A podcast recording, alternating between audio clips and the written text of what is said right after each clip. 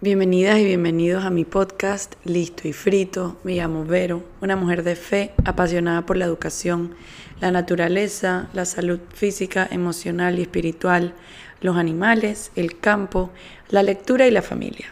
Te invito a que me acompañes en mis monólogos y conversaciones tanto con estudiantes, mejor conocidos como rockstars, como con personas adultas que admiro. En el episodio de hoy quiero hablar sobre un par de cosas, entre ellas sobre la rutina y cómo poco a poco va apagándonos.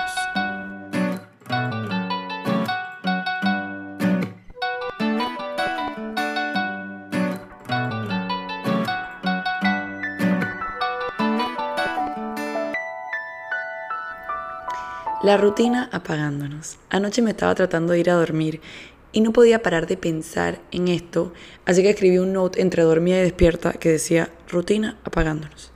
Y esta mañana me desperté y empecé a expandir. Siempre me pasa así. Estoy en un momento donde no puedo expandir porque estoy corriendo o me estoy quedando dormida o estoy, no sé, en el salón con los niños y boom, como que me llega esta idea. Em, es como un, entonces lo que hago es que tengo como un hint word que me acuerde a lo que estaba pensando, lo escribo y al rato o al día siguiente lo expando. Y bueno, anoche me me puse a pensar en cómo poco a poco voy dejando de hacer lo que me gusta y me hace bien. Y el otro día también me di cuenta que llevaba meses sin leerme un libro completo. Me leía como que páginas por aquí y por allá, pero nada me tomaba eh, más de, no sé, 15 minutos. Y, y no me tomaba el tiempo para sentarme a leer. Lo mismo con orar, caminar, estar en contacto con la naturaleza. Y me percaté que he estado tan llena de, entre comillas, planes, que no me he tomado ese tiempo que tanto necesito para la pausa y el juego. Como siempre digo por aquí, para mí todo se resume en pausa y juego, porque solo ahí es cuando uno puede sentirse, entenderse y darse ese tiempo para soltar y disfrutar. Y esa pausa y ese juego puede verse muy distinta para mí que para ti, porque para mí pausar puede ser leerme un libro, para ti pausar puede ser... Eh, no sé, dar una clase de pintura. No importa. La pausa y el juego son distintas para todos. Eh, pero es en contexto, eh, the big thing behind it es tomarnos ese tiempo para bajar las revoluciones, para sentirnos y para entender lo que necesitamos. Em, entonces, bueno, ahora lo que yo decidí hacer es que apenas me levanto, digo, también obviamente venimos del mes de diciembre, siempre hay un montón de eventos. Antes de eso, noviembre, en Panamá hay muchas fiestas, días libres. Eh, no sé, en general en mi vida personal eh, habían como muchas cosas pasando. Y no me había tomado ese tiempo de pausa y juego. Fui a par de hikes, pero no sé, necesitaba como más pausa. Entonces, bueno, lo que decidí hacer es que apenas me levanto, salgo de mi cuarto y agarro un libro no mi celular, un libro y me pongo a leer. Y algo tan sencillo como eso me cambió todo. Me cambió mi ánimo, me pone a pensar, eh, me lo disfruto porque amo leer. Em, solo que mm, la mayoría de las veces agarro el celular antes que el libro porque el celular como que te sumerge. Obviamente yo no sé si eso está creado para, para ser así, seguramente, pero te sumerge en aplicaciones, en conversaciones y en videos de cosas que honestamente ni siquiera estoy interesada en ver. Pero one way or another quedo ahí. Y bueno, este simple cambio me cambia. Eh, una de mis señales más grandes de que estoy usando mucho mis, mis devices es que me empieza a doler todo el lado izquierdo como que de la espalda superior eh, sube por el cuello, detrás de la oreja y arriba como la cabeza como atrás del ojo. Y a veces me baja hasta el hombro, el codo. Em, y bueno, esa es mi señal de que, de que estoy mucho tiempo en las pantallas. Es como un nervio que se me pincha. Eh, y es que las pantallas me drenan y me hacen forzar la vista porque no es natural ver pantallas. Eh, y bueno, claro que lo ideal es darme cuenta de que estoy usando mucho las pantallas antes de que llegue a esto.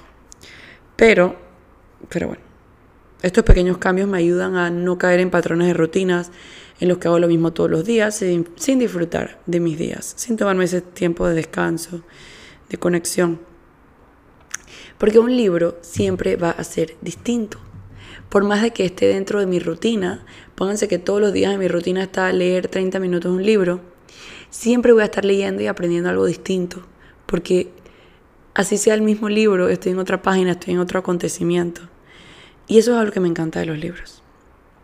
Lo mismo me pasa con la oración. Cuando dejo de orar, me desconecto un poco de las cosas que realmente importan para mí. Y poco a poco me voy enfocando más en las cosas externas, como las apariencias, los eventos y otras áreas que realmente no son mi prioridad. Pero por estar en desconexión, caigo en lo mismo y caigo en la rutina de hacer lo mismo todos los días, de estar en sintonía con lo que hacen o no los demás. Y bueno, en fin, me desconecto de mí y me conecto con ese mundo exterior que para mí no es prioridad. Así que bueno, voy a hacer un paréntesis. Ese mundo exterior no es mi prioridad a menos que sea mi salón. Cuando es mi salón y son mis niños, me encanta conectar con ese mundo porque es como un mundo alterno y estamos todos como en otra frecuencia y ahí creamos una cantidad de cosas, imaginamos. Es una experiencia demasiado linda. Em, si algún día la quieres vivir, te invito a mi salón. Es, es increíble. Ya quiero que empiece el año escolar. Así que bueno, cuando pauso y juego me permito darme cuenta de qué necesito soltar y hacia dónde me quiero redirigir. Y casi siempre es lo mismo, porque a veces juramos que it's rocket science, pero para mí, por ejemplo, es tan sencillo como sustituir el celular por un libro. Y, y nada, o sea, hay,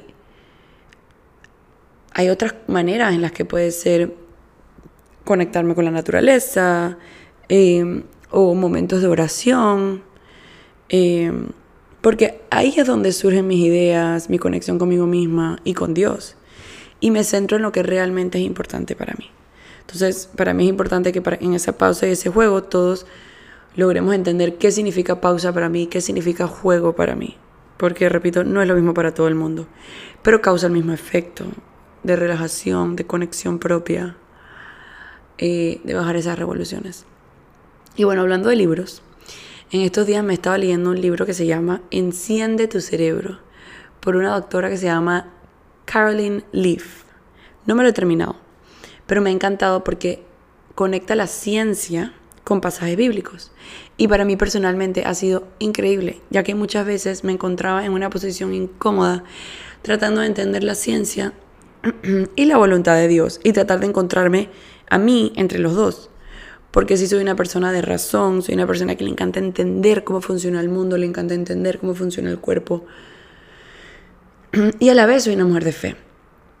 Y, y muchas veces sentía yo que era como que, ah, no, es que él es científico, por eso él no, no es una persona de fe.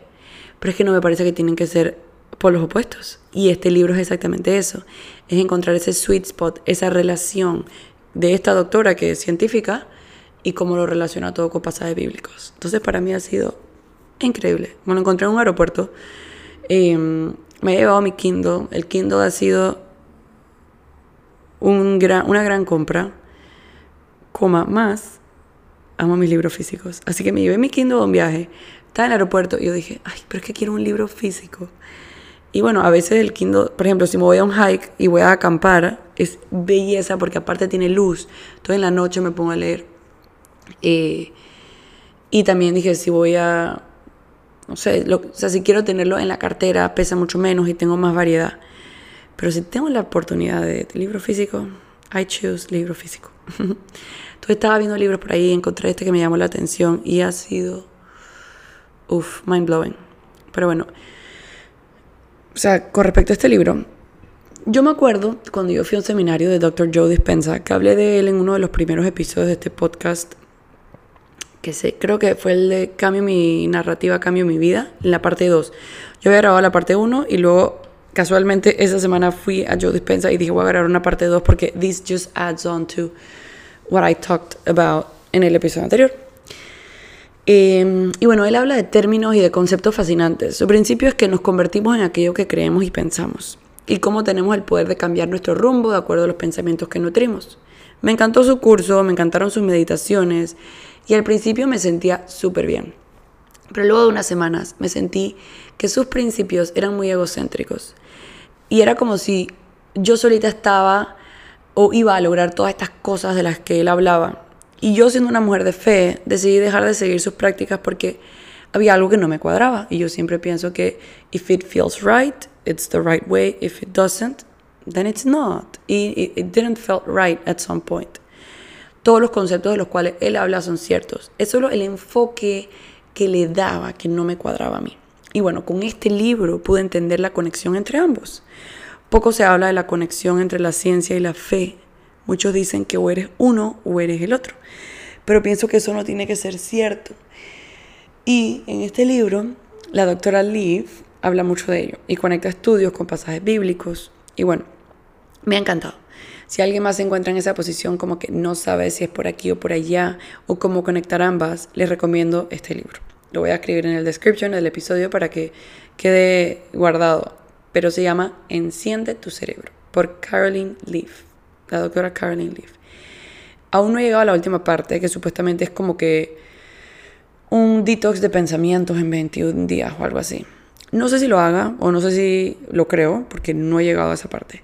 Pero las primeras tres partes del libro, que es lo que me he leído por ahora, son pura ciencia y entender cómo funciona el cerebro y conectando con pasajes bíblicos y me encanta, me ha encantado. Ya yo me he leído varios libros de esto, de entendiendo cómo funciona tu cerebro, la conexión de cuerpo y mente, de el intestino con la salud mental, o sea, he leído varios libros de esto, pero un libro que te conecte eso con la fe, con la Biblia, con, con Dios, eh, no lo había visto. Entonces, fue increíble porque de hecho, cuando lo compré, no sabía que iba a ser así. Eh, y bueno, nada, ahora yo se los escribo. Em, y bueno, tal como decía el doctor Joe Dispensa, que ella lo menciona en su libro también, em, hoy en día se conoce que el cerebro puede ser modificado, es decir, neuroplasticidad. Eh, y la neurociencia nos dice que a cualquier edad podemos alterar y modificar pensamientos y creencias que antes se creía que no era posible luego de cierta edad donde el cerebro ya había llegado a su máxima capacidad. Entonces, en este libro, la doctora Leaf nos habla un poco de eso, especialmente hace énfasis en la epigenética, que es el estudio que dice que nuestros genes pueden ser modificados y o alterados de acuerdo a nuestras decisiones, estilos de vida y demás. Entonces, la doctora Leaf lo explica diciendo que nuestra composición genética fluctúa cada minuto en base a lo que estamos pensando y eligiendo. Eso quiere decir que tenemos el poder de alimentar nuestros genes a favor o los que vienen, digámosle, en contra. O sea que uno decide cuál quiere alimentar.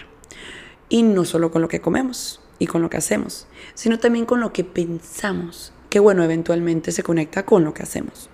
Ejemplo, eh, no somos alcohólicos porque lo tenemos en los genes. Somos alcohólicos por las decisiones que hemos tomado y cómo hemos activado ciertos genes que teníamos con respecto a esa predisposición. Pero a la final recae en nosotros, nuestros pensamientos y nuestras decisiones. Ese es el libre albedrío.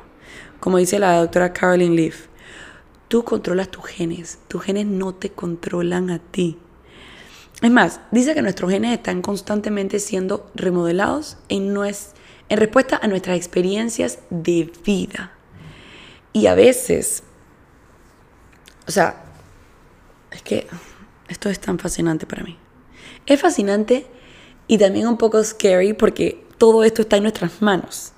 Pero es que ya era hora que empezáramos a hacernos responsables de nuestras decisiones y por ende de las consecuencias de nuestras acciones. Pero para mí es mil veces mejor decir, o sea, mil veces mejor decir, wow, estoy en control de mi vida. It can be scary porque lo que pienso, lo que nutro, lo que como, lo que hago, va a recaer en qué voy a activar. ¿Ok? Obviamente es scary porque como que tengo todo este control. Pero eso es parte de madurar, ¿verdad? De que, hey, I'm in charge de mi vida, de mis acciones, de mis decisiones y saber que mis decisiones y mis acciones tienen una repercusión inmediatamente sobre mí, no sobre los demás. A veces pensamos que es sobre los demás. Ay, le estoy haciendo esto a otra persona, pero es que recae sobre mí. Entonces, antes yo pensaba, ah, no, es que si en mi familia hay tantas personas que se han muerto por, voy a dar un ejemplo random, infarto, por ende seguramente yo voy para lo mismo. Entonces, eso termina siendo como una bombita de tiempo y cuestión de esperar a que estalle. En cambio, si sabemos que tenemos esa predisposición en la sangre, en nuestros genes, solo es tener presente el estilo de vida que queremos llevar para no activar esos genes que sabemos que hemos heredado. Claro está que hay excepciones, sin embargo son la minoría. Estas excepciones son aquellas condiciones con las que nacemos y en algunos casos, pues no hay nada que hacer. Esto no sería algo como predisposición a una enfermedad, sino ya nacer con la misma. Em, también algo que decía la doctora Leaf es que no somos víctimas de nuestra biología. Somos co-creadores de nuestro destino junto con Dios. Y les puedo decir que mi experiencia personal, las cosas que he vivido y que sigo viviendo, lo que más me sana es la fe. Ese sentimiento de paz que solo nos da Dios. Cuando sabemos que nos ama y le permitimos actuar en nuestra vida. Porque yo he tenido momentos en los que estoy fatal de salud.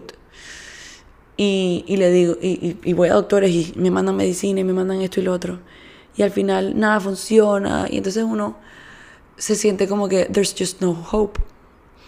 Y hay hasta cierto punto que los seres humanos podemos hacer. Y luego está esa parte de fe, que hay que confiar y hay que soltar, porque hay cosas que no están en nuestras manos. Y eso, esa fe altera mi pensamiento y ese pensamiento altera mi futuro. Em, y bueno, otra cosa que me encantó que decía la doctora era eh, quoting en la Biblia, Hebreos 11, dice, es pues la fe, la sustancia de las cosas que se esperan, la demostración de las cosas que no se ven. Todo lo que crees y esperas se convierte en sustancia en un nivel físico y actúas conforme a eso. Y esto es exactamente lo que hoy en día muchos le llaman manifestar. Y se ha vuelto muy popular. Eh, pero en la Biblia está escrito hace miles de años. La diferencia está en que cuando lo vemos con el enfoque de que yo logré todo esto y yo voy a manifestar en mi vida todo esto, en mi opinión personal, esta es mi opinión, se vuelve un poco egocéntrico porque estoy diciendo que yo todo lo puedo sola, cuando en realidad hay una fuerza superior que me está permitiendo estos caminos y estos logros con mi esfuerzo, claro, pero no significa que soy maga o que hice magia porque logré todas estas cosas. Todo ya estaba escrito y todo viene de Dios. Y yo sé que este es un tema sensible y no me voy a adentrar ahorita porque no es el enfoque. Pero lo dejo ahí para que el que quiera y le resuene, le siga echando mente.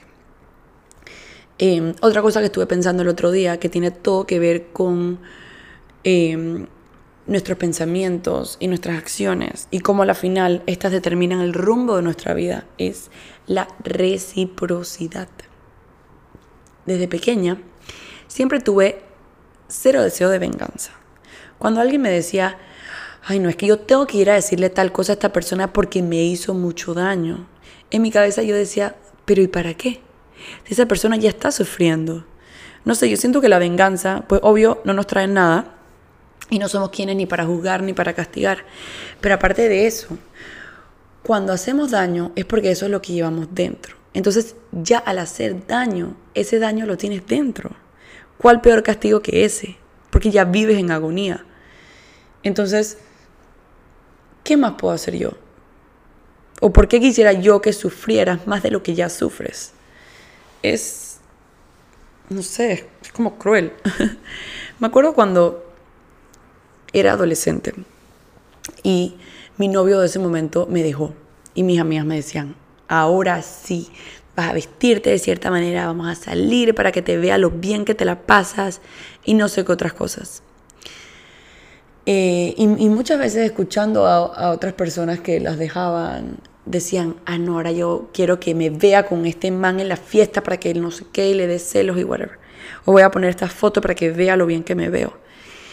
Y honestamente, yo no entendía em, porque ¿para qué iba a mentirle sobre cómo me sentía si a la final también iba a estar mintiendo a mí? Nunca me hizo sentido. Pero ahora entiendo por qué. Porque cada vez que le hago algo a alguien, me lo hago a mí también. Cuando te miento, me miento. Cuando te irrespeto, me irrespeto. Y tal cual, cuando te soy amable, me soy amable. Todo es recíproco. Y cuando pensamos que estamos haciendo venganza o que estamos haciendo algo a otra persona, también nos lo estamos haciendo a nosotros mismos. Recibo lo que doy. Así que ahora pienso bien en qué quiero dar, porque eso mismo estaré recibiendo.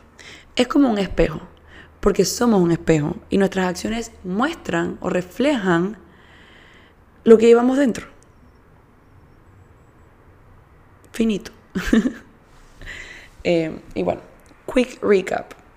No caigamos en la rutina haciendo más de lo mismo que nos apaga. Más bien busquemos esos momentos de pausa y juego, como sea que eso se vea para ti, para reconectar y estar en sintonía con lo que queremos de verdad. Todo es recíproco, así que lo que damos, recibimos. Y por último, si sienten que también han estado stock entre la ciencia y la fe y esos dos mundos, léanse el libro de Enciende tu cerebro por la doctora Caroline Leaf. Eh, lo voy a dejar en el description, está muy bueno. No me lo he acabado, pero so far me ha encantado.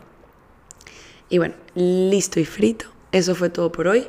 Si Dios quiere, nos vemos la próxima semana.